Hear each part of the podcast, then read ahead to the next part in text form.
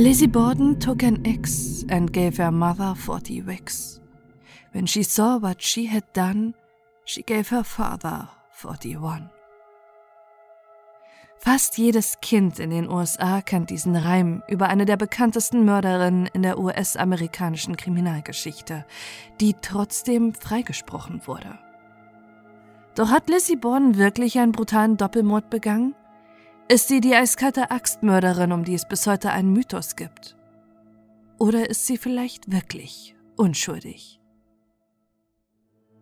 Lizzie Borden wird 1860 in Fall River in Massachusetts als jüngste Tochter von Andrew Borden und seiner Frau Sarah geboren. Nur drei Jahre nach der Geburt von Lizzie stirbt ihre Mutter. Einige Jahre nach dem Tod heiratet Andrew eine neue Frau, Abby. Lizzie und ihre Schwester wachsen zusammen die meiste Zeit ihres Lebens mit der neuen Frau ihres Vaters auf. Andrew Borden ist in ärmlichen Verhältnissen aufgewachsen obwohl seine Familie die Nachkommen von wohlhabenden englischen und walisischen Einwanderern sind. Als junger Erwachsener gründet er schließlich seine eigene Möbelfabrik, die ihm innerhalb kürzester Zeit Reichtum und gesellschaftliches Ansehen verschafft. Sein erwirtschaftetes Geld setzt er zusätzlich klug ein. Er investiert in verschiedene Textilfabriken und ist im Aufsichtsrat von zwei Banken in Fall River, an denen er Anteile hat. In den 1890er Jahren wird das Vermögen der Familie Borton auf 300.000 US-Dollar geschätzt, was heute ein Vermögen von 9 Millionen Dollar entsprechen würden und sie damit zu einer der reichsten Familien ihrer Zeit gemacht hat. Doch trotz des Reichtums ist Andrew Borden in Fall River vor allem für seinen bescheidenen Lebensstil und seinen Geiz bekannt. Er lebt mit seiner Frau Sarah und den beiden Töchtern Lizzie und Emma in einem normalen Stadtteil in Fall River und nicht dort, wo die gehobene Schicht lebt. Das Haus der Familie hat keinen Luxus, wie zum Beispiel fließendes Wasser, obwohl das damals unter wohlhabenden Leuten bereits als normal gilt.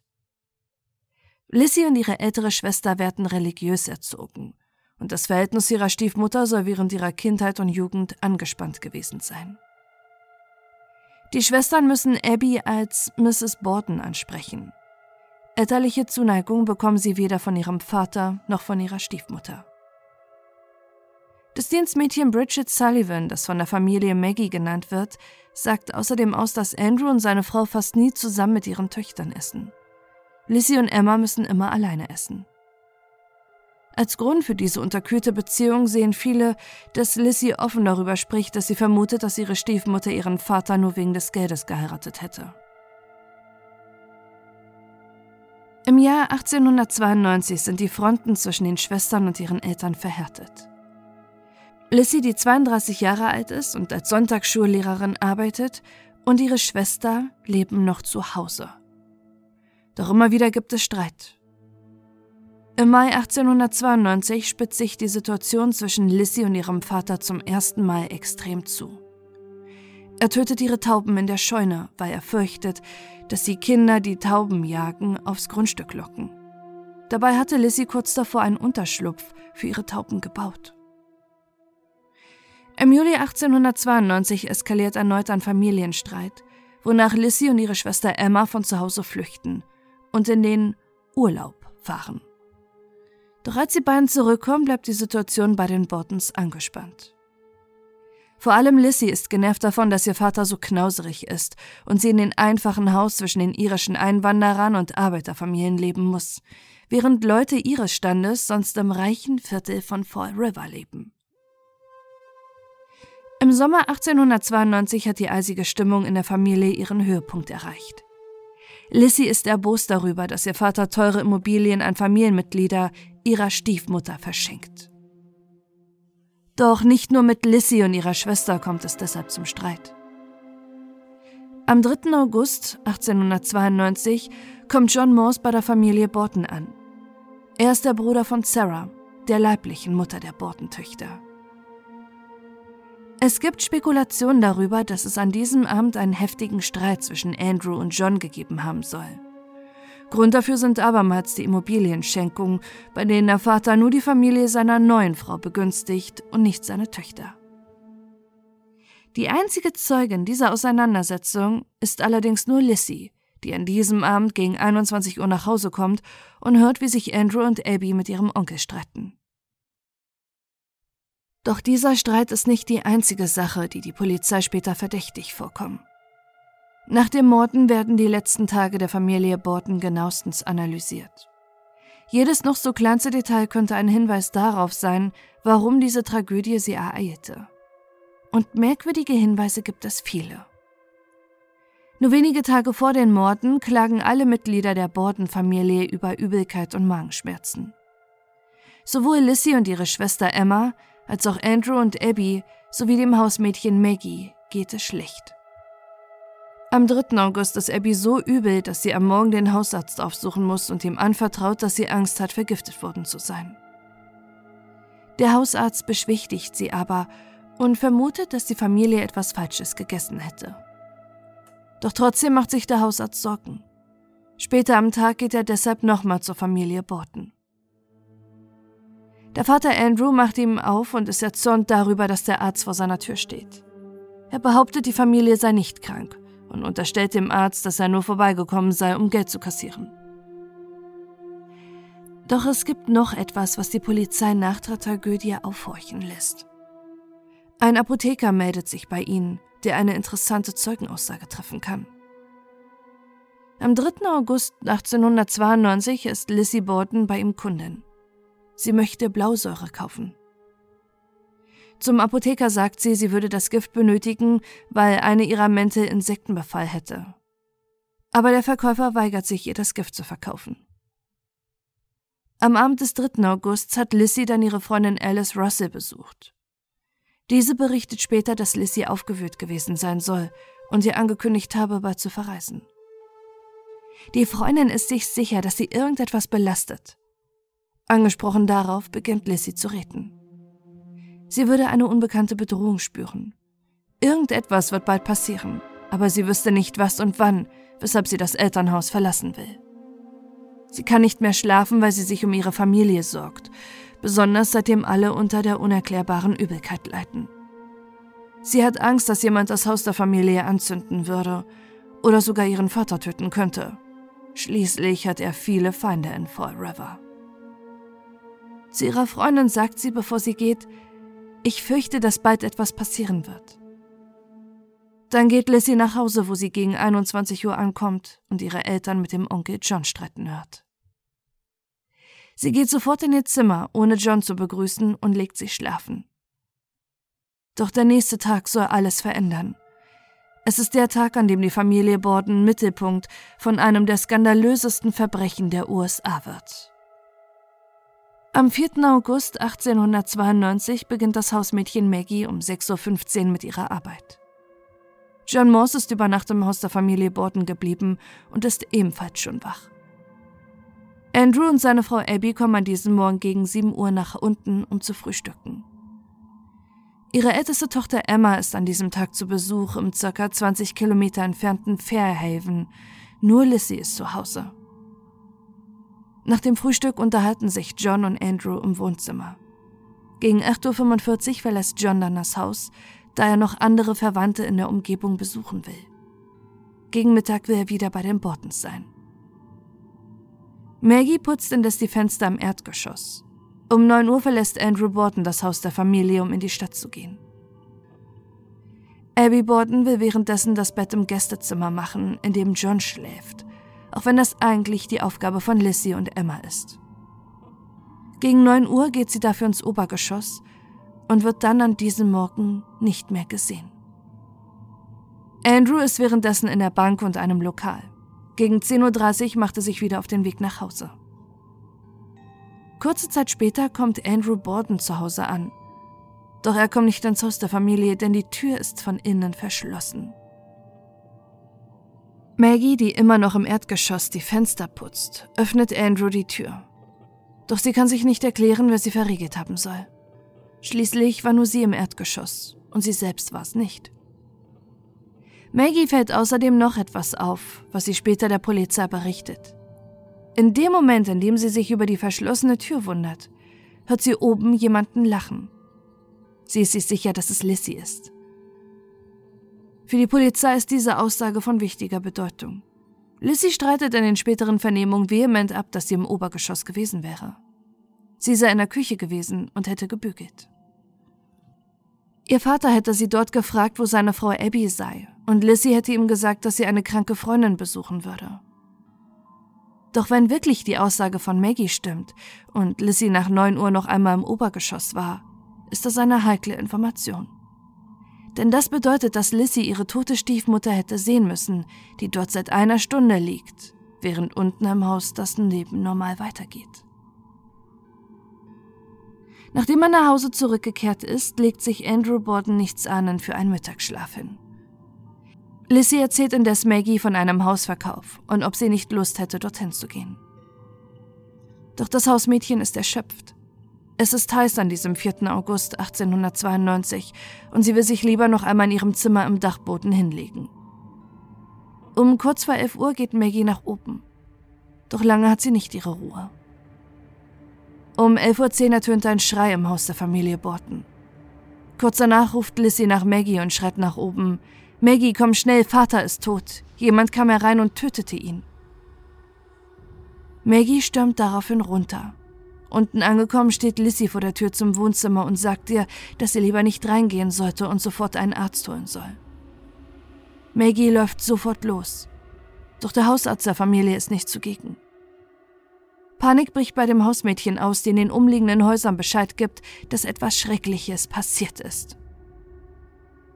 Eine von ihnen ist Adelaide Churchill, deren Haus an der Nordseite des Borton-Grundstücks grenzt. Sie sieht, wie Lissy am Hintereingang steht. Als sie die Nachbarin entdeckt, ruft Lissy ihr zu, dass sie rüberkommen soll, da jemand ihren Vater getötet habe. Auf die Frage der Nachbarin, wo ihre Stiefmutter sei, entgegnet Lissy, dass sie bei einer kranken Freundin wäre. Innerhalb von wenigen Minuten ist die ganze Second Street, in der das Haus der Familie Borton steht, in heller Aufruhr, bis Maggie schließlich den Hausarzt auf der Straße trifft und dieser sofort zu den Bortons läuft. Doch im Wohnzimmer der Familie kann er Lissy und Maggie nur noch die traurige Botschaft überbringen. Andrew Borton ist tot. Andrew liegt auf dem Sofa, wo er sich für einen Mittagsschlaf hingelegt hatte. An den Füßen trägt er noch seine Stiefel, und überall an den Wänden und dem Boden sind Blutspritzer. Jemand hatte ihn im Schlaf mit einem scharfen, schweren Gegenstand attackiert und elfmal auf ihn eingeschlagen. Höchstwahrscheinlich mit einer Axt. Wer immer diese grausame Tat Andrew Borden angetan hat, ging mit äußerster Brutalität vor.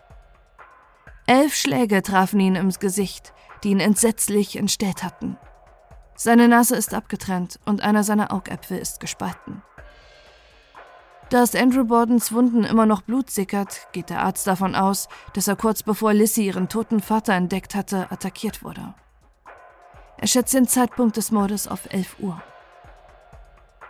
Der Schock im Haus der Bordens sitzt tief. Der Arzt will sofort Emma mit einem Telegramm kontaktieren, die in Fairhaven ist. Gleichzeitig versucht Maggie, Abby Borden zu finden, um mir die schreckliche Nachricht vom Tod ihres Mannes zu überbringen. Doch Lissy hält sie davon ab.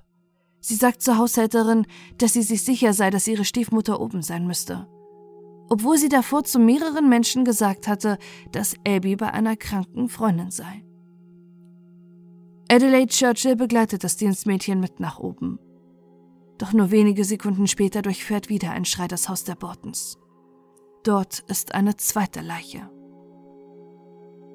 Im Gästezimmer vor dem Bett liegt die tote Abby Borton. Ihr Leichnam ist bereits kalt und das Blut dunkel geronnen.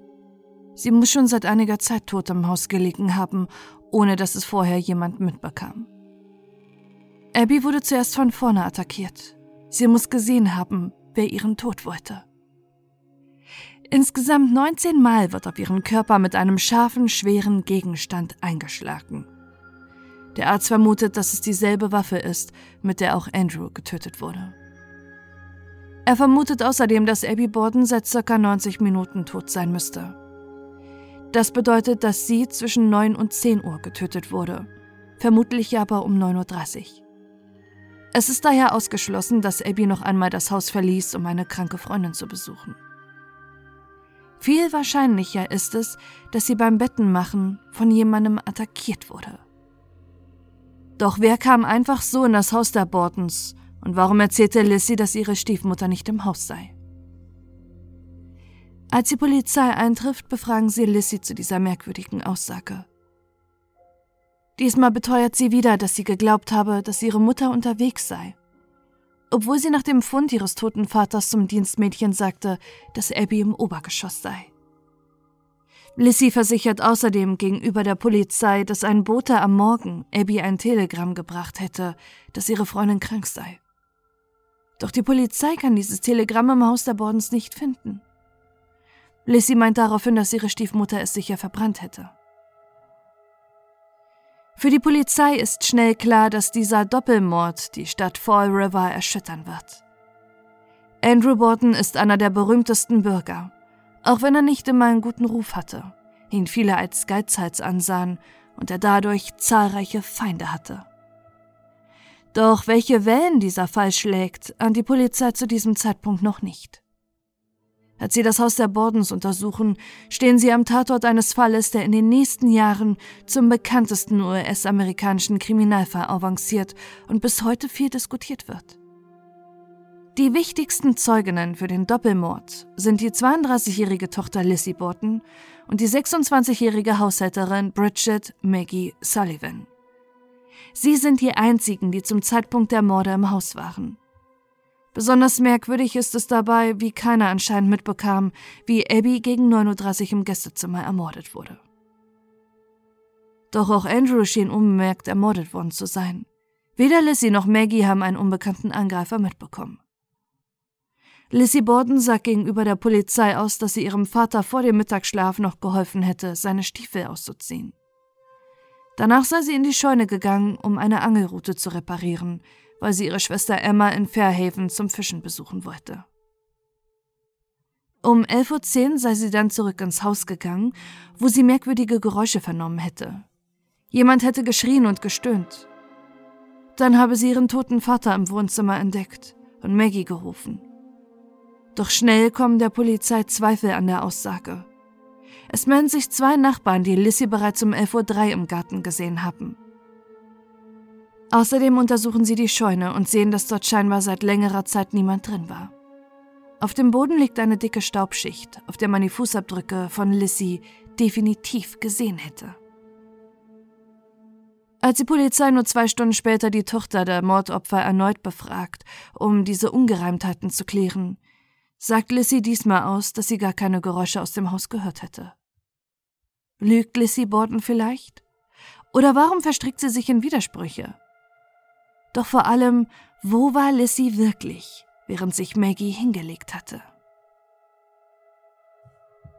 Vielen bei der Polizei fällt während der Befragung und der Untersuchung im Haus noch etwas auf. Lissy verhält sich unangebracht und nicht wie jemand, der gerade ihre Eltern bei einem brutalen Mord verloren hat. Sie ist ruhig und zeigt keine Anzeichen, dass sie traurig oder aufgebracht wäre. Die Polizei durchsucht deshalb Lissys Zimmer, allerdings nur oberflächlich. Auch an ihrer Kleidung wird die Polizei nach Blutflecken suchen, aber auch das machen sie nur oberflächlich, weil es Lissy unangenehm ist. Da die Polizei vermutet, dass Andrew und Abby mit einer Axt erschlagen wurden, wollen sie von Lissy wissen, ob es im Haushalt der Bordens eine Axt gibt. Die Tochter führt die Polizei daraufhin in den Keller, wo vier Äxte liegen. Drei von ihnen sind verstaubt. Doch bei einer scheint vor kurzem der Griff abgebrochen zu sein. Von dem fehlt jede Spur. Allerdings ist an der Klinge kein Blut zu finden. Anders sieht es hingegen bei der vierten Axt aus. An ihr kleben Blut und Haare. Die Polizei ist sich schnell sicher, dass es sich dabei um die Mordwaffe handelt. Später gibt es allerdings erst die Ernüchterung. Es sind keine menschlichen Haare und Blut, sondern das eines Rindes. Am Nachmittag des 4. Augusts findet die Obduktion von Abby und Andrew Borton statt. Und das noch im Haus der Familie, auf dem Esstisch. Besonderes Augenmerk liegt dabei auf der möglichen Vergiftung, die die Familie in den Tagen vor dem Doppelmord erlitten hatte. Lizzie und Maggie haben der Polizei von der Übelkeit und dem Erbrechen berichtet, an dem sie gelitten hatten. Deshalb werden die Mägen zur Untersuchung in eine Klinik gebracht. Doch darin finden sich keine Giftrückstände. Auch die Milch aus dem Haushalt wird überprüft, aber auch diese ist nicht vergiftet. Ein Bekannter der Familie vermutet deshalb, dass die Bortons eine Magenverstimmung hatten. Über mehrere Tage hatten sie nicht gekühltes Fleisch gegessen. Aber auch von Lissys mysteriösem Versuch, einen Tag vor den Morden Blausäure zu kaufen, bekommt die Polizei schnell etwas mit. Obwohl der Apotheker und weitere Mitarbeiter bestätigen, dass Lissy am 3. August das Gift kaufen wollte, streitet sie alles ab und gibt diesbezüglich immer wieder widersprüchliche Aussagen. Mal sagt sie, sie war an diesem Tag zwar in der Stadt, aber nie in einer Apotheke. Dann sagt sie sogar, dass sie am 3. August gar nicht das Haus verlassen hätte.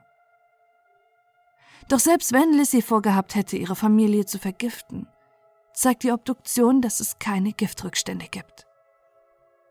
Hat Lissy vielleicht Tage zuvor versucht, mit einem nicht nachweisbaren Mittel ihre Familie zu vergiften und nachdem sie sah, dass diese nur Übelkeit hervorruft, zu einem sicher tödlichen Gift greifen wollen?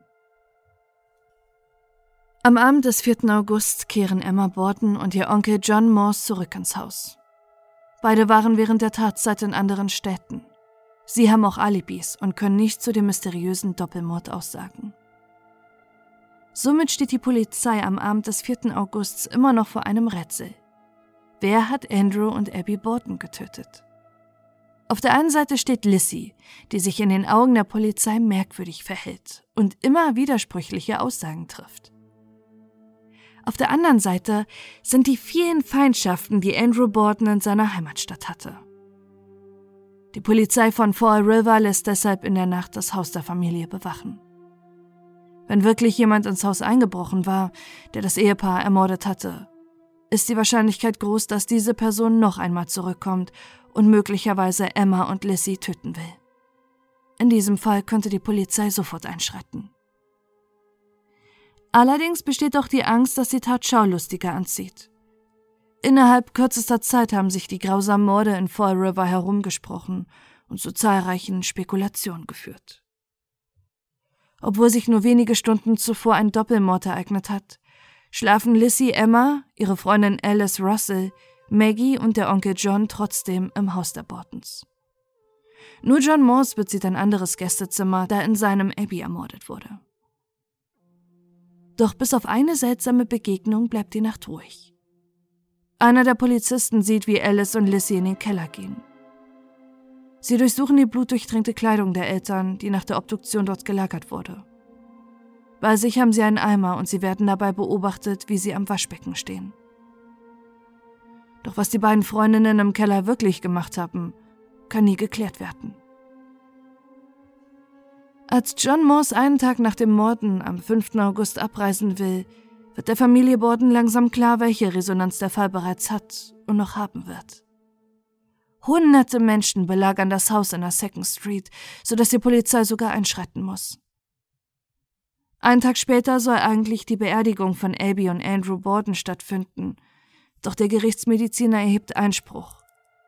Es muss eine zweite Autopsie angefertigt werden, wobei die Köpfe der beiden Leichen abgetrennt werden.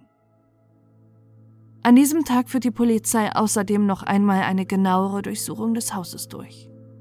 Außerdem beschlagnahmen sie die Kleidung von Emma und Lissy Borton und die beschädigte Axt mit dem abgebrochenen Griff. Die beiden Schwestern und ihre Freundin Alice sind am 6. August 1892 nur noch die einzigen, die im Haus der Bortons leben. John ist mittlerweile abgereist und die Haushälterin Maggie hat es am Tatort nicht mehr ausgehalten. Am Samstagabend bekommen die drei Frauen Besuch. Es ist der Bürgermeister von Fall River und der leitende Ermittler im Fall. Sie teilen Lissy Borden mit, dass sie von nun an offiziell als Tatverdächtige für die Morde gilt.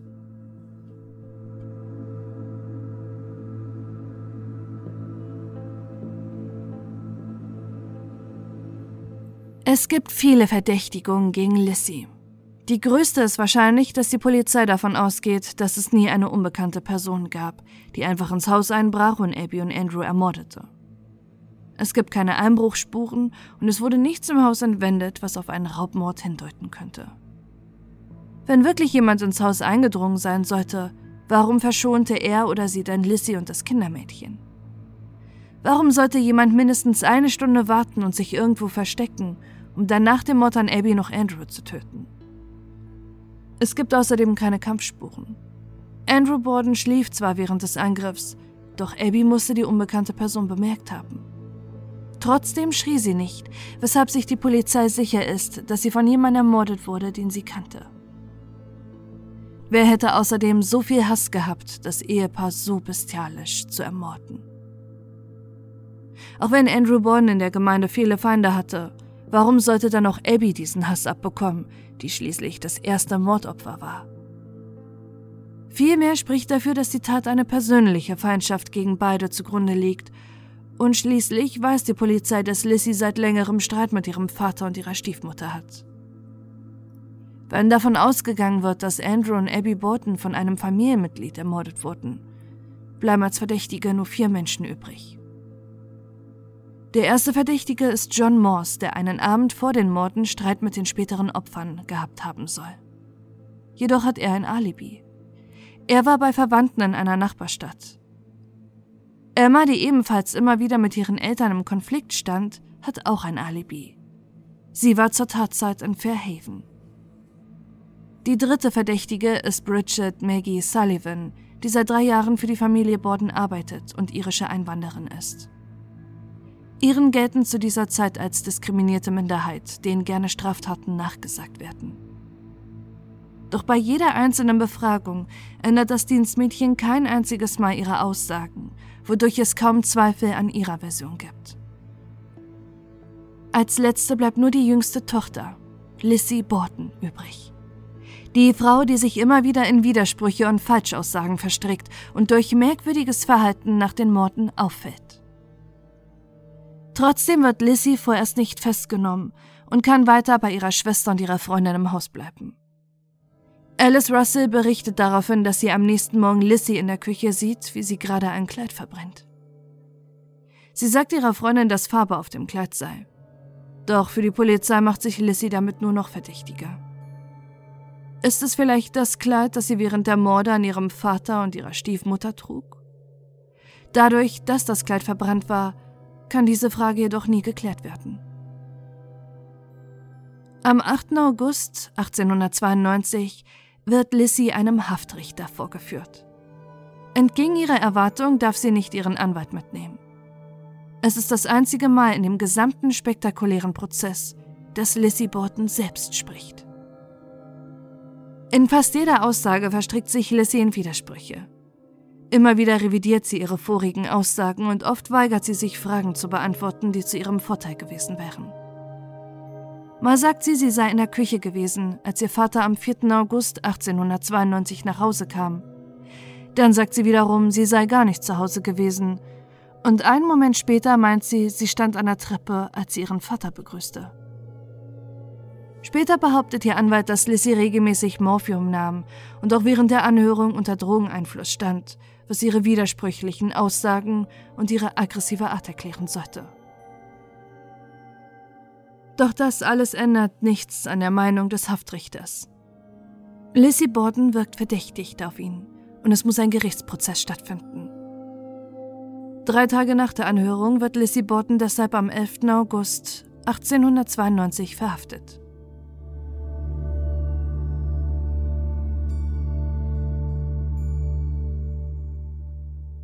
Der Indizienprozess für den Doppelmord wird für den 5. Juni 1893 festgelegt.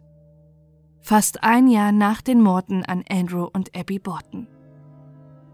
Nur fünf Tage vor Prozessbeginn, am 1. Juni 1893, ereignet sich in Fall River ein auffällig ähnliches Verbrechen. Eine Frau wird in ihrem Haus mit einer Axt angegriffen und regelrecht zerstückelt. Zwar wirkt der Fall zunächst ähnlich, Allerdings wird vermutet, dass sich jemand den mittlerweile landesweit bekannten Lissy Borton-Fall zum Vorbild genommen hätte. Kurze Zeit später kann der Mörder gefasst werden. Es ist ein portugiesischer Einwanderer, der jedoch nicht der Mörder von Abby und Andrew Borton sein kann, da er damals noch nicht in Fall River lebte. Der Prozess gegen Lissy Borton beginnt für die damalige Zeit unter riesigem medialen Interesse. Die landesweite Presse berichtet vom Auftakt des Indizienprozesses und er beginnt bereits mit einem Skandal. Als die Beweisstücke präsentiert werden, sind darunter auch die Schädel von Lissys Vater und ihrer Stiefmutter. Die Köpfe wurden nach der zweiten Obduktion abgetrennt und die Schädel für den späteren Gerichtsprozess skalpiert. Als Lissy das sieht, fällt sie im Gerichtssaal für mehrere Minuten in Ohnmacht. Viele spekulieren danach, ob dies nur Kalkül und gespielt war, um die Jury zu beeinflussen. Eine der wichtigsten Zeuginnen vor Gericht ist Lissys Freundin Alice Russell. Die bestätigt, dass die Beschuldigte nur wenige Tage nach dem Mord ein Kleid verbrannte, das mutmaßlich das Kleid war, was sie am Tattag trug. Die Verteidigung argumentiert allerdings dagegen. Warum sollte Lissy, die zu diesem Zeitpunkt bereits wusste, dass sie verdächtigt wird, so sorglos handeln, wenn es sich wirklich um ein blutbeflecktes Kleid handeln würde? Immer wieder kommt auch das angespannte Verhältnis zu ihrer Stiefmutter auf. Mehrere Menschen bezeugen vor Gericht, dass Lissy ihre Stiefmutter gehasst habe. Dagegen steht jedoch die Aussage von Maggie, die vor Gericht bezeugt, dass Lissy und ihre Stiefmutter nie eine Feindschaft gehabt hätten. Obwohl die Staatsanwaltschaft in den Prozess gegangen ist mit der Überzeugung, dass nur Lissy die Mörderin ihrer Eltern sein kann und ihre Schuld eindeutig bewiesen werden könnte, schwindet während des siebentägigen Prozesses immer mehr ihre Zuversicht. So wird zum Beispiel einer der wichtigsten Zeugen, der Apotheker, bei dem Lissy einen Tag vor dem Doppelmord Blausäure kaufen wollte, nicht vor Gericht angehört. Lissy Bordens Verteidiger hatte Einspruch gegen die Anhörung des Zeugen eingelegt und der Richter dem stattgegeben. Auch die Präsentation der Mordwaffe verläuft nicht so, wie es sich die Staatsanwaltschaft wünscht. Einer der Polizisten sagt aus, dass sie den Griff der Axt nicht gefunden hätten und Lissy diesen vermutlich verschwinden ließ, da dort ihre Fingerabdrücke drauf waren. Ein anderer Polizist sagt im Zeugenstand jedoch, dass der Griff der Axt gefunden wurde und keine Spuren daran waren. Zusätzlich spielt der weitere Axtmord in Fall River nur fünf Tage vor Prozessbeginn der Verteidigung von Lissy Borton in die Karten. Zwar ist bestätigt, dass der Axtmörder aus Fall River nicht der Tatverdächtige im Zweifachmord am Ehepaar Borton sein kann – doch trotzdem suggeriert diese Tat in den Köpfen der Jury, dass in Fall River ein unbekannter Axtmörder sein Unwesen treiben könnte. Außerdem zweifelt die Verteidigung daran, wie Lissy in dieser kurzen Zeit, in der das Dienstmädchen oben in ihrem Zimmer war, den Mord begehen konnte, ihre Kleidung gewechselt habe und die Mordwaffe versteckt haben soll. Schlussendlich sagt auch Lissys Schwester Emma aus und bestätigt die Aussage der Haushälterin. Ihre Schwester und ihr Vater hätten eine sehr innige Beziehung gehabt und auch mit der Stiefmutter hätte es nie Streit gegeben. Die Staatsanwaltschaft ist am Ende des Prozesses verzweifelt. Warum scheinen alle aus Lissys Umfeld zu lügen? Warum sagen Emma und Maggie, dass das Familienleben harmonisch gewesen sein sollte, obwohl viele etwas ganz anderes vorher ausgesagt hatten? Nur zwei Menschen hätten für den Mord an Andrew und Abby Borden verantwortlich sein können des Dienstmädchens keinerlei Anzeichen zeigt zu lügen. Und Lissy, die immer wieder andere Versionen des Tattages aussagt. Nur aufgrund des Ausschlussverfahrens steht Lissy Borton vor Gericht. Es scheint unmöglich zu sein, dass jemand anderes als sie die Morde begangen hat. Doch vor Gericht kann die Staatsanwaltschaft ihr nichts nachweisen. Und noch etwas kommt Lissy zugunste. Im Jahr 1893 kann sich niemand vorstellen, wie eine fromme, wohlerzogene Frau aus gutem Hause solche bestialischen Morde begehen könnte. Bereits bei Lissys Inhaftierung gibt es in Frauenbewegungen Aufschreie, die ihre Freilassung fordern. Bis zum Gerichtsprozess schaffen es ihre Anhängerinnen, Lissy überall als tugendhafte viktorianische Frau, die niemals ihren Vater hätte töten können, darzustellen. Dass Lizzie gar nicht dieses protestantische Leben geführt hat, für das sich ihre Anhängerinnen einsetzen, wird dabei außer Acht gelassen. Denn Lizzie Borden hat für ihre Zeit ein sehr selbstbestimmtes Leben geführt, im Gegensatz zu ihrer Schwester Emma. Lizzie hat Freiheiten genossen und durfte das machen, worauf sie Lust hatte. Sie unterrichtete vor ihrer Verhaftung in der Sonntagsschule und engagierte sich im Krankenhaus. Doch das öffentliche Bild von ihr lässt vermuten, dass sie niemals imstande gewesen wäre, einen so grausamen Doppelmord zu begehen. Und das ist ihr Glück. Denn Lizzie Borden wird unter Jubelschreien im Gericht freigesprochen, obwohl fast die ganze USA bis heute sicher ist, dass sie schuldig war. Nur fünf Wochen nach dem Freispruch kaufen sich Emma und Lizzie Borden von ihrem Erbe ein schickes Haus im edelsten und dreisten Stadtteil von Fall River. So wie es sich Lizzie immer gewünscht hat. Ihre viktorianische Villa nennen die Schwestern Maplecroft und stellen zahlreiche Dienstmädchen ein. Doch das schillernde Leben, von dem Lissy träumt, hat sie trotzdem nicht. Sie wird in der Gemeinde geächtet. Jeder ist sich sicher, dass sie eine Mörderin ist. Kinder spielen ihr Streiche, die Menschen gehen ihr aus dem Weg und die reiche Oberschicht, zu der Lissy gern gehören würde, meidet die vermeintliche Mörderin. Nur in den offeneren, künstlerischen Kreisen findet Lissy Anschluss, für die sie oft ausschweifende Partys in Maplecroft gibt. Ihre Schwester Emma gefällt das allerdings gar nicht. Als sich Lissy dann noch mit einer Schauspielerin anfreundet, mit der sie jede freie Minute verbringt, eskaliert die Situation zwischen Emma und Lissy und Emma zieht aus. Die beiden Schwestern sprechen bis zu ihrem Tod nicht mehr miteinander. In ihren letzten Lebensjahren zieht sich Lissy weitestgehend aus der Öffentlichkeit zurück und verbringt ihre Zeit lieber mit Tieren. Am 1. Juni 1927 stirbt Lissy Borton an einer Lungenentzündung. Nur neun Tage später verstirbt auch Emma. Die beiden Schwestern sind neben ihrem Vater beerdigt und Lissy vermacht fast ihr gesamtes Erbe an Tierschutzorganisationen. Doch eine Frage beschäftigt die Menschen auch noch lange nach ihrem Tod. War Lissy Borden schuldig oder unschuldig? Für die meisten gilt sie bis heute als Mörderin. Auch wenn sie es nicht allein war, war sie mindestens in den Mord komplett involviert. Viele versuchen deshalb, das Warum zu verstehen. Wie konnte aus Lissy Borden plötzlich eine eiskalte Axtmörderin werden? Einige mutmaßen, dass sie an einer dissoziativen Identitätsstörung litt. Der Auslöser könnte sexueller Missbrauch in der Kindheit sein. Dass es Missbrauch in der Familie Borton gab, ist jedoch nur eine Mutmaßung und wurde auch im Prozess nicht thematisiert. Eine andere, weit verbreitete Theorie ist hingegen, dass Lissy eine heimliche Beziehung mit dem Dienstmädchen hätte. Als Maggie und Lissy von Andrew und Abby erwischt wurden, griff die Tochter daraufhin zur Axt. Viele vermuten daher, dass Lissy auch eine homosexuelle Beziehung zur Schauspielerin hatte, mit der sie jede freie Minute verbrachte und wegen der es zur Feindschaft zwischen den Schwestern kam. Hatte Emma vielleicht auch entdeckt, dass Lissy lesbisch war? Am Sterbebett soll das Dienstmädchen Maggie ihrer Familie außerdem gestanden haben, dass sie im Prozess gegen Lissy log, damit sie freigesprochen wird. Es gibt allerdings auch die Theorien, dass die Morde an Abby und Andrew Borden ein Komplott waren.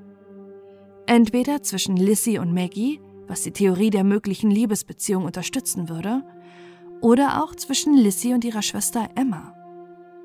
Möglicherweise hatte auch Lissy zusammen mit ihrer Freundin Alice Russell die Taten geplant. Die beiden Frauen haben sich schließlich in der Nacht nach dem Doppelmord auffällig verhalten. Vielleicht hat Alice vor Gericht nur gegen Lissy ausgesagt, um selbst nicht in den Fokus der Ermittlung zu rücken. Oder haben sogar alle vier Frauen unter einer Decke gesteckt. Weniger verbreitet sind die Theorien, dass jemand ganz anderes hinter den Taten steckt. Kurzzeitig hatte die Polizei den Onkel John Mons verdächtigt. Er hatte der Polizei ein so detailliertes Alibi geliefert, dass es schon verdächtig wirkte. Immer wieder kommt auch ein angeblicher William Borton auf, der verdächtigt wird. Er soll nicht nur der uneheliche Sohn von Andrew sein, sondern der wahre Mörder hinter den grausamen Taten. Allerdings kann Jahre später, nachdem diese Theorie aufgekommen ist, ausgeschlossen werden, dass William Borton mit den Bortons aus Fall River verwandt war. Was jedoch wenig in der Öffentlichkeit besprochen wird, ist die Möglichkeit, dass wirklich ein Unbekannter das Ehepaar getötet haben könnte. Vielleicht hatte Andrew Bond tatsächlich einen erbitterten Feind, der bereits zuvor versucht hatte, die Familie zu vergiften und dann mit der Axt am 4. August 1892 einbrach. Lizzie Borden und der Doppelmord sind bis heute in den USA ein Mysterium, das zahlreiche Menschen fasziniert. Seit ihrem Tod ist sie zu einer Art Kunstfigur mutiert, zu der es unzählige Anspielungen in der Popkultur gibt. Es gibt Songs, Filme, Serien und Opern über Lizzie Borden und die Morde, von denen sie freigesprochen wurde. Der berühmte Kinderreim stellt sie sogar noch grausamer dar, indem sie ihre Eltern mit 40 und 41 Schlägen getötet haben sollte. Fall River ist mittlerweile ein beliebtes Ausflugsziel für True Crime Fans. In ihrem Elternhaus, an dem sich die entsetzlichen Taten ereigneten, ist heute das Lizzie Borden Bed and Breakfast, in dem man Horrortouren buchen kann, es ein Lizzie Borden Museum gibt und wo es die beliebte Lizzie Borden Doll zu kaufen gibt. Eine blutverschmierte Lizzie mit einer Axt. Ihre Villa Maplecroft war bis vor einigen Jahren als Spukhaus bekannt, das man besichtigen konnte. Mittlerweile steht es für fast eine Million US-Dollar zum Verkauf. Der Mythos Lizzie Borden scheint immer weiter zu leben. Doch wer wirklich hinter den schrecklichen Verbrechen an Andrew und Abby Borton steckt, kann wohl nie geklärt werden.